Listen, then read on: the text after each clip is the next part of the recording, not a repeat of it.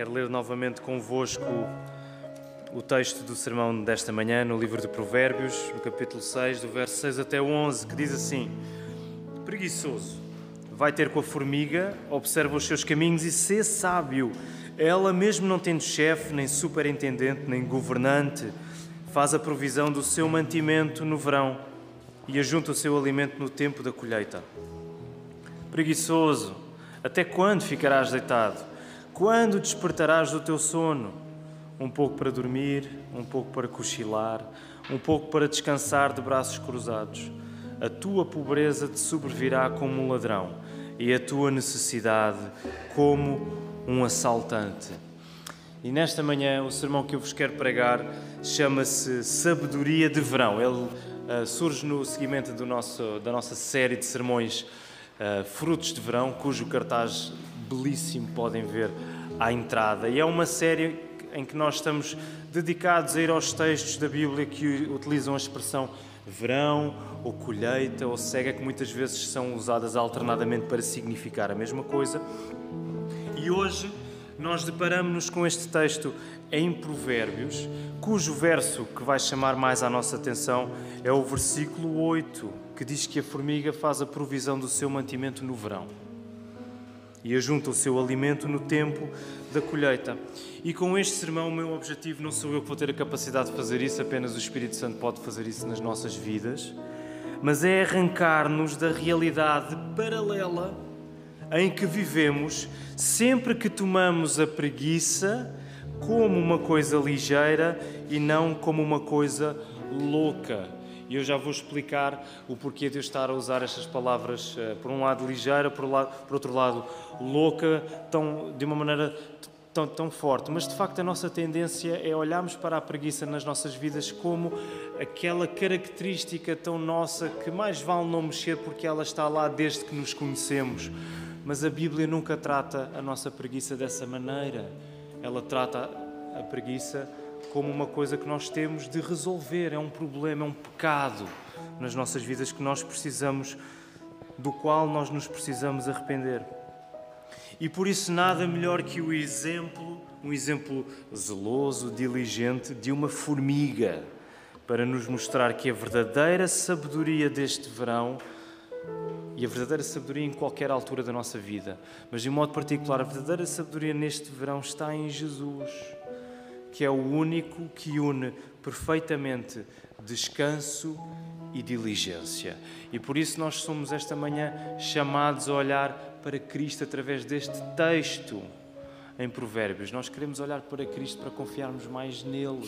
E se nesta manhã estás aqui e não confias em Jesus, não conheces este Jesus, não tens fé nele, eu quero convidar-te a ponderares a possibilidade de o conheceres melhor e de colocares a tua fé nele para Ele te salvar. Por isso, vamos orar nesta hora, pedindo a Deus que nos dirija.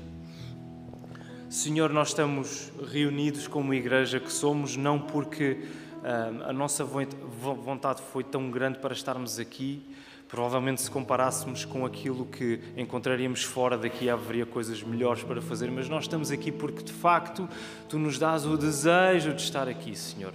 Tu transformaste os nossos corações para que a coisa mais gloriosa que podemos fazer é louvar-te, Senhor. E como igreja, estarmos reunidos à volta da tua palavra. Ó oh, Senhor, se não fosses tu, nós nunca te procuraríamos. E por isso, nesta hora, nós pedimos-te que nos dês a graça de ouvirmos este texto com ouvidos de ouvir, Senhor. Que a tua palavra possa vir direto às nossas vidas, aos nossos corações. Ó oh, Senhor, eu peço que tu possas estar a ser com cada um. Tu conheces cada pessoa, cada vida, cada circunstância. E por isso nós queremos colocar as nossas vidas nas tuas mãos. Ajuda-me a pregar de uma maneira que seja fiel ao texto, com coragem, com fidelidade, com amor, Senhor. Ajuda-me a fazê-lo. É isto que queremos pedir e agradecer no nome do Teu Filho Jesus Cristo. Amém. Muito bem, queridos irmãos, nós hoje vamos para o livro de Provérbios e, como costumamos fazer, como esta é uma série mais solta, digamos assim, não há um livro específico da Bíblia que estejamos a seguir ou um trecho específico, uh, precisamos de fazer algum contexto para percebermos que livro é este de Provérbios. E como nós sabemos, o livro de Provérbios pertence a um conjunto de livros. Nós que crescemos na escola dominical, ou aqueles que cresceram na escola bíblica dominical, certamente terão aprendido que os 66 livros da Bíblia podem ser. Primeiramente, eles são divididos em dois grandes grupos: não é? o Velho Testamento, com 39 livros, e o Novo Testamento, com 27. E no Velho Testamento temos vários, digamos assim, subgrupos. Ora, o livro de Provérbios está em que grupo, queridos irmãos? Dos livros já, já ouvi duas respostas certas. Está no grupo dos livros, por um lado, poéticos, do outro lado, dos livros de sabedoria, não é? Se nós quisermos particularizar um pouco mais, podemos dizer que os livros de sabedoria serão Jó, Provérbios e Eclesiastes, mas também encontramos, obviamente, sabedoria em muitos salmos e nos cantares de Salomão também. E para nós compreendermos este livro de Provérbios, nós precisamos de entender que este livro deve ser lido debaixo de um princípio, e esse princípio ele é descrito lá bem no início, no capítulo 1, Provérbios 1:7, que diz assim: O temor do Senhor é o princípio do saber, mas os loucos desprezam a sabedoria e o ensino. E para muitos de nós esta expressão é conhecida. O temor do Senhor é o princípio do saber ou da sabedoria mas os loucos desprezam a sabedoria e o ensino. E eu quero que possamos retirar duas coisas deste verso, em primeiro lugar, para compreendermos o livro em que estamos. Então, a primeira coisa, quando lemos este verso, que o temor do Senhor é o princípio da sabedoria, é que a capacidade para termos a verdadeira sabedoria, o verdadeiro conhecimento, acontece apenas quando nós tememos Deus.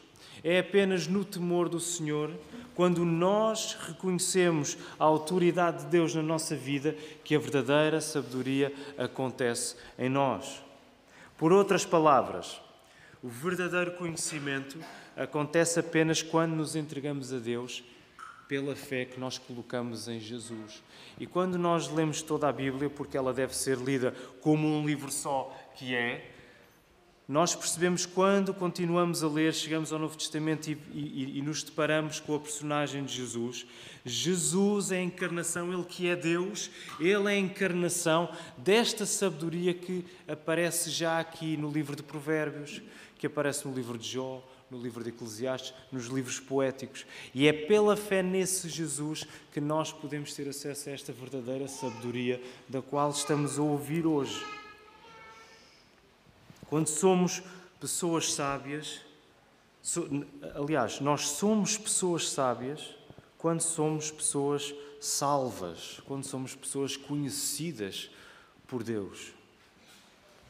A segunda coisa que está a ser dita é que há uma distinção inevitável entre os sábios e os loucos. É isso que o, que o versículo dizia.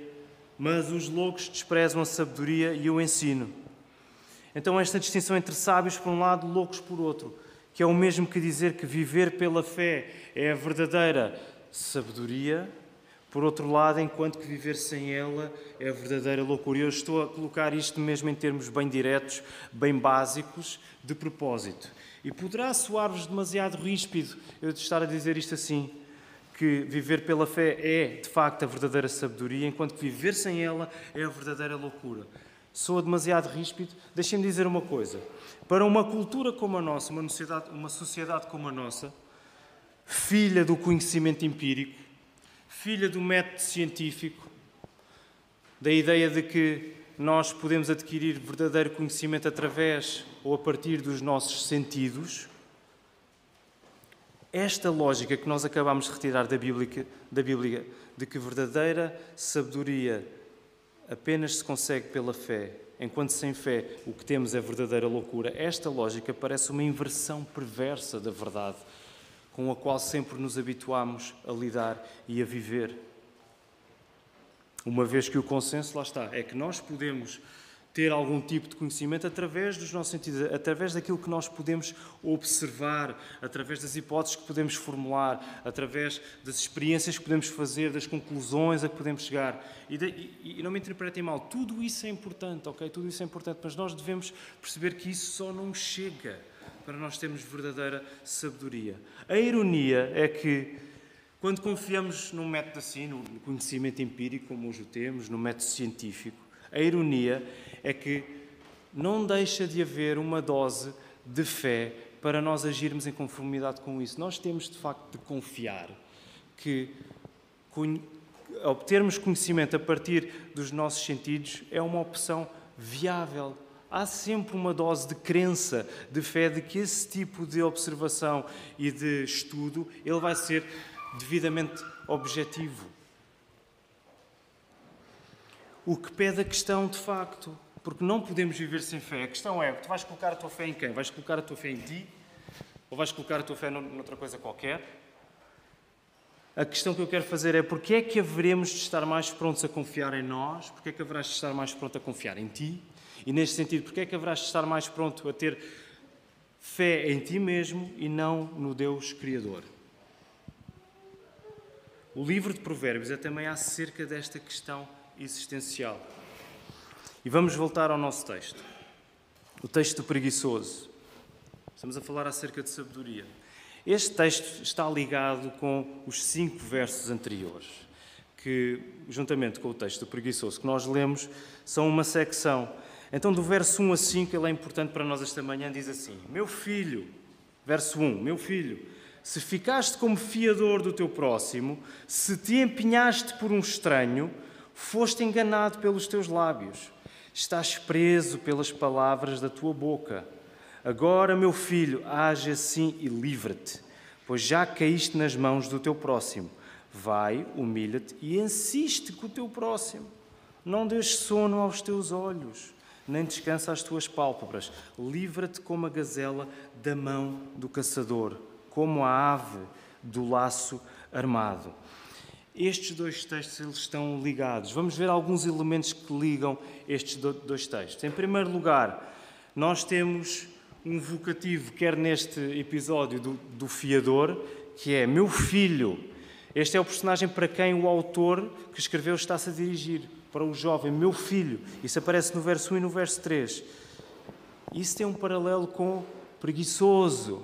Está-se a dirigir ao preguiçoso, lá no verso 6 e no verso 9.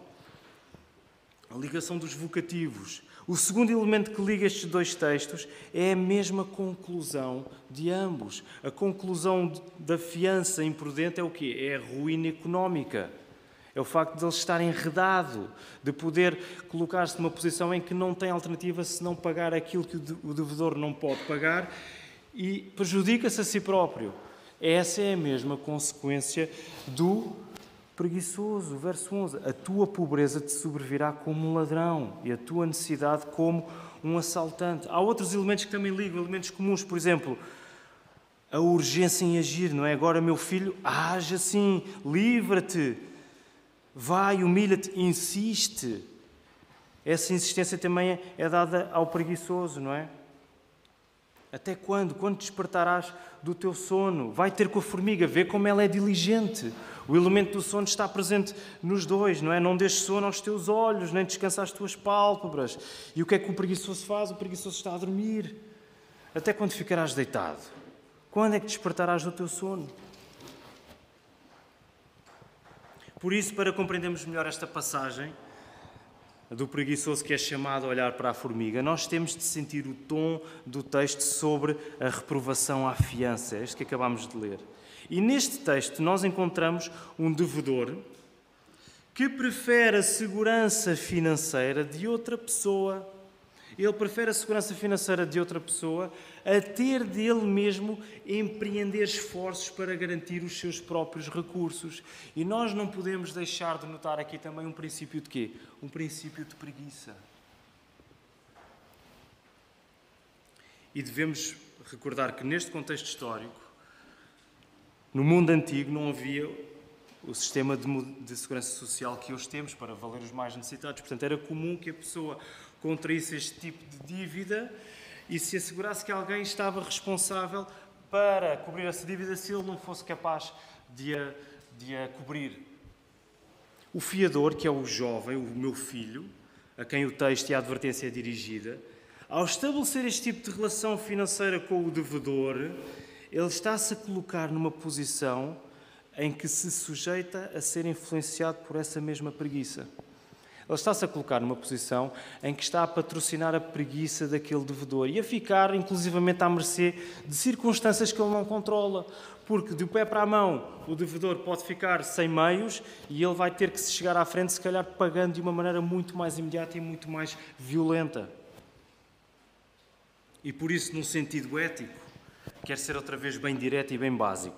Ser o responsável legal perante o incumprimento de outra pessoa é patrocinar a terceirização da responsabilidade do devedor. Ser o responsável legal perante o ser o fiador perante o incumprimento de outra pessoa é patrocinar esta desresponsabilização constante. A preguiça deixa de ser um problema a ser resolvido e passa a ser um dispositivo em que a responsabilidade, em vez de ser assumida, passa de mão em mão.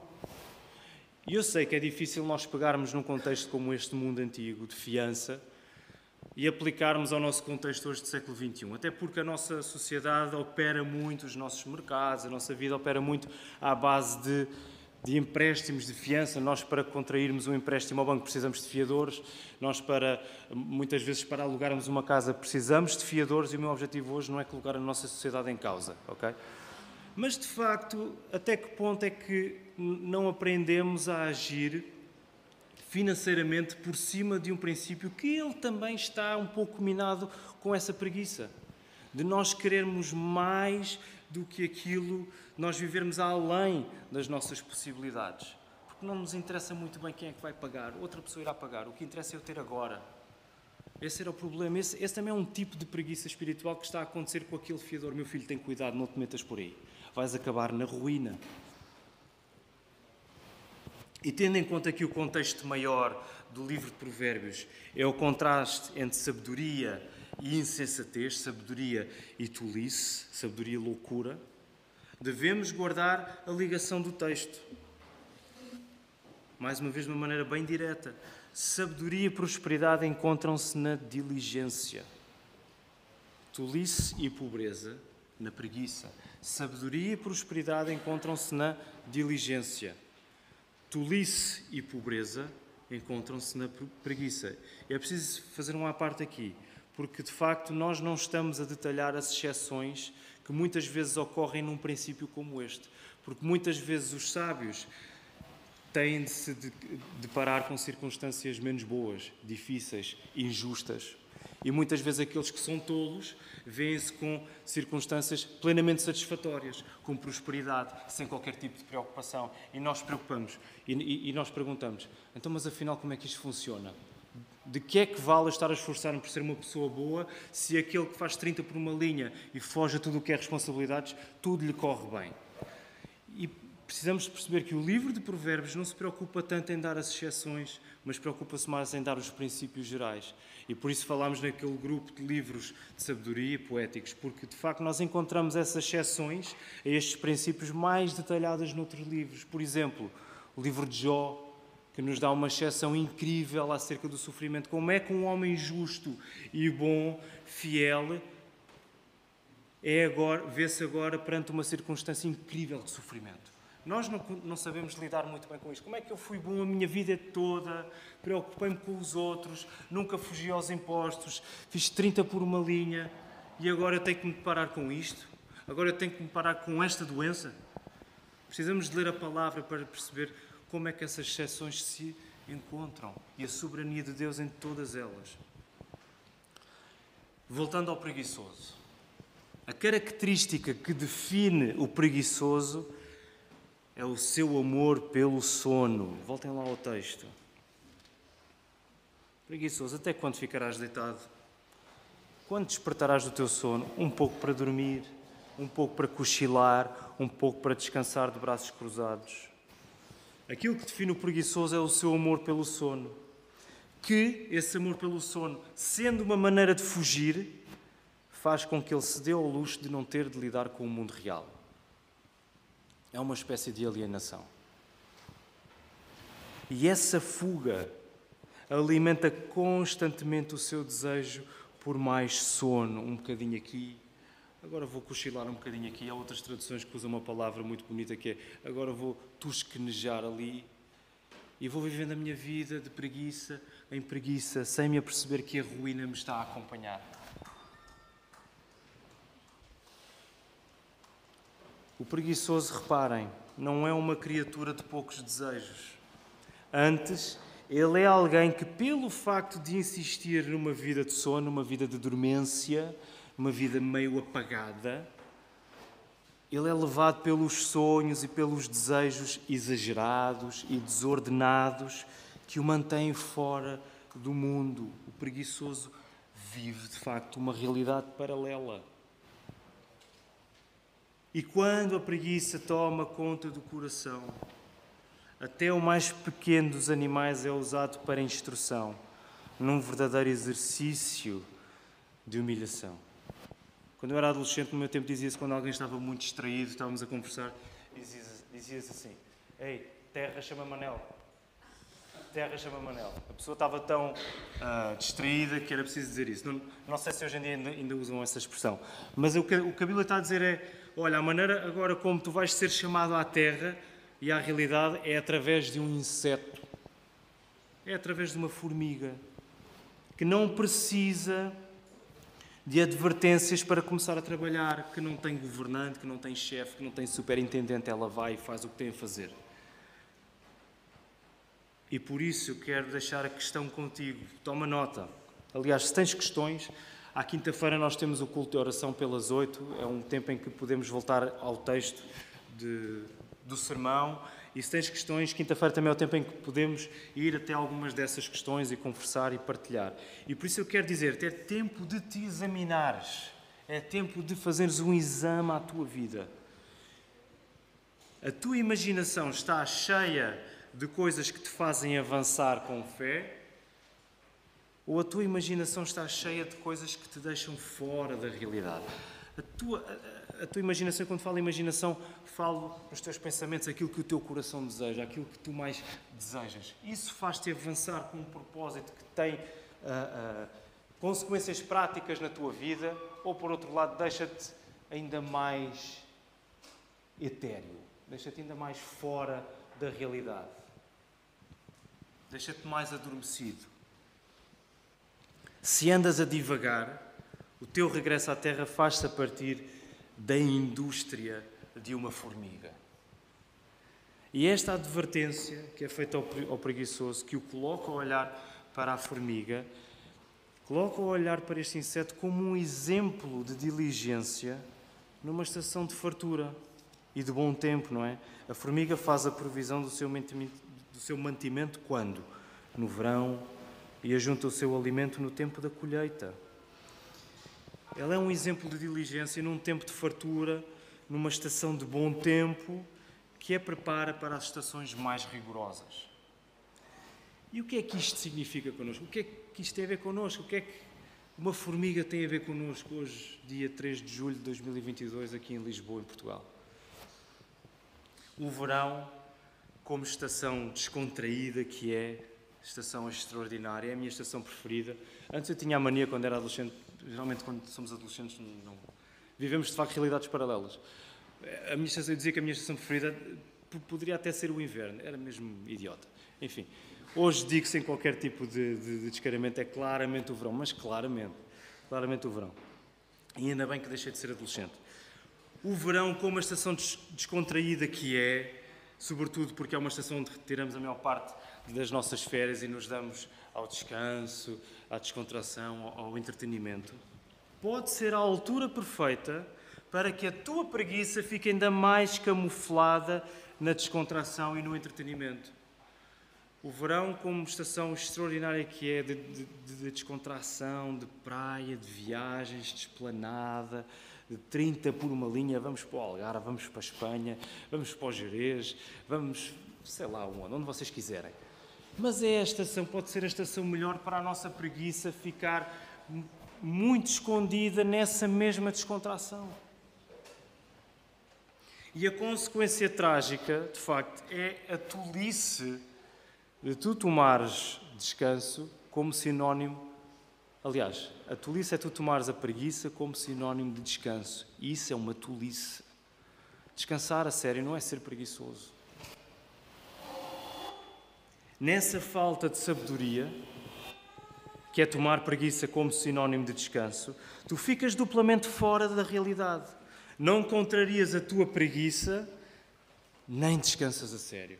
Não és capaz de identificar a tua preguiça porque estás demasiado adormecido para ela, não a consegues atacar sequer, não a consegues dominar e resolvê-la, e por outro lado, tu não descansas a sério. Que é que isto quer dizer? Isto quer dizer que agora, em tempo de férias, temos que começar a trabalhar? Há alguns de nós que vão hoje de férias uh, durante algumas semanas. Será que a partir da manhã vamos ter que delinear um plano, uma rotina de, de trabalho? Não, graças a Deus não. Não temos de trabalhar durante as férias. Mas, e é isto que eu quero enfatizar, o que significa, o que estamos a ver, significa que para provarmos do fruto doce, que é se nós sabermos descansar, isso é um fruto tão doce, quando nós sabemos descansar é de facto bom. Para nós provarmos desse fruto doce, que é sabermos descansar, nós temos de olhar para o descanso também como uma preparação para as estações mais rigorosas da nossa vida. Nós precisamos de entender o descanso que nos é dado como uma preparação para as estações que serão mais rigorosas na nossa vida, onde o tempo vai apertar. Estações essas que nós viveremos fielmente no descanso de dependermos de Deus. Se tu não começares agora a aproveitar as tuas estações de descanso de uma maneira em que refletes melhor acerca da tua preguiça, da maneira como estás a descansar, se isso te aproxima de Deus ou não, quando as estações piores vierem, vai ser muito mais difícil para tu descansares em Deus. Vai ser muito mais difícil para tu encontrares paz naquilo que Deus faz em ti. E por isso, sabedoria de verão, viver o verão com conhecimento, com verdadeira sabedoria, é vivê-lo na diligência de querermos mais de Deus e não menos. Não menos, mais. E o verão é aquela altura em que nós queremos fazer tanta coisa Canaliza isso para, para a tua relação com Deus, para a tua relação com a igreja. Mais, nunca menos. É por isso também que na semana passada o pastor Marco deu aquele desafio de escrevermos nos papéis os próximos passos que queremos dar, porque nós não queremos mais, nós nem sequer queremos ficar no sítio onde estamos, onde estamos, nós queremos avançar. Nós queremos avançar, nós fomos feitos para avançar. Olha para a formiga, a formiga está parada. Não, avança. Confia em Deus, avança. Vive o verão na diligência de quereres mais de Deus e não menos. Uma boa recomendação prática. Se tirares férias fora de Lisboa e visitares outras localidades do país, aproveita para perceber se aí há alguma igreja evangélica que tu possas visitar. Essa é uma maneira bem prática de nós tomarmos conhecimento e de, e de nos envolvermos com aquilo que Deus faz além da nossa experiência aqui. Essa é uma maneira prática de nós colocarmos em prática a nossa diligência de queremos mais Deus, é nós estendermos a nossa comunhão a outros irmãos com quem habitualmente não estamos. E ora por essas igrejas. E para terminar, eu quero te dizer, nesta manhã, o melhor que tu podes fazer não é partires do princípio de que a preguiça é apenas uma possibilidade na tua vida. Não partas do princípio de que a preguiça é apenas uma mera possibilidade na tua vida parte do princípio de que a preguiça faz parte da tua vida. Uma das coisas boas de, ser pregador é que, tal como a, o escritor chamou de preguiçoso aquele jovem, eu também vos posso dizer: preguiçoso, preguiçosa, levanta-te. Eu próprio sou preguiçoso. E a pergunta que a palavra te faz é a mesma foi feita a este personagem, até quando? Até quando é que vais ficar deitado? Até quando é que vais alimentar essa preguiça, esse ciclo vicioso em que constantemente te estás a aliar da tua realidade, em que constantemente estás a, a imaginar coisas, a ser cativado por divagações que não têm qualquer resultado prático na tua vida? Até quando desperdiçamos a nossa vida com divagações? Com megalomanias e não fazemos nada. Não divagues na ideia da preguiça ser um animal domesticado que podes trazer ao colo neste verão Porque quando deres por ti esse animal que tu julgas que podes domesticar e que podes acariciar, quando deres por ti, esse animal é uma fera que te desfez. Ele é uma fera que já te dilacerou, que já arrebentou contigo, que já trouxe a ruína atrás. A sabedoria de um verão abençoado é ser sério com o pecado da preguiça e arrepender-te, tomares este tempo de retiro, de recolhimento e entregares isto nas mãos de Deus. Senhor, ajuda-me a reconhecer a preguiça, sobretudo agora em tempo de descanso, quando ela fica ainda mais escondida, ainda mais camuflada.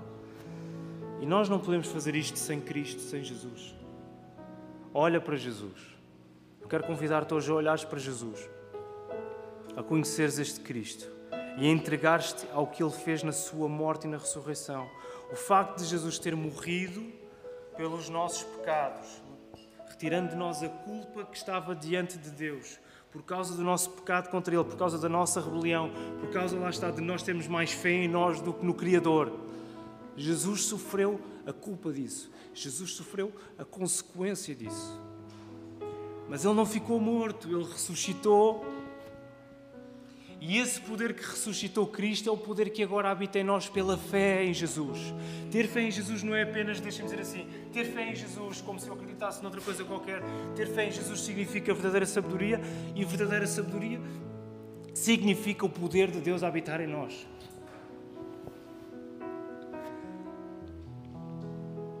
E este poder de Deus na tua vida dá-te simultaneamente a verdadeira diligência e o verdadeiro descanso.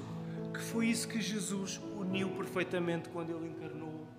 Ele foi o homem mais diligente de todos, ele que era 100% Deus. Ele deixou a glória do Pai, encarnou, fez um bebê, cresceu o homem.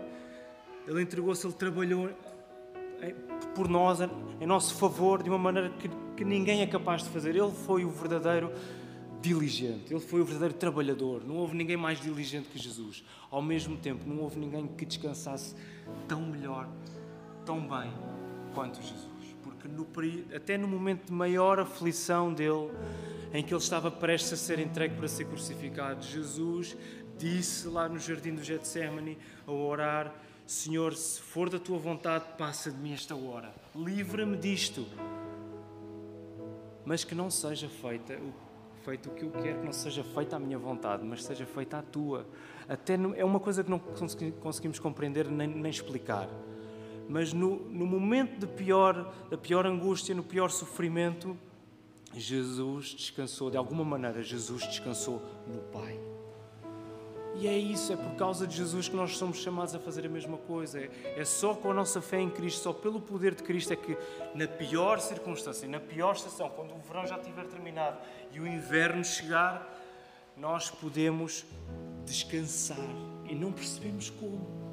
Mas descansamos porque Cristo sofreu isso tudo no nosso lugar. E agora o poder de Deus habita em nós. Portanto, olha para Jesus, para que possas ser verdadeiramente diligente verdadeiramente descansado nele. Que o Senhor nos abençoe.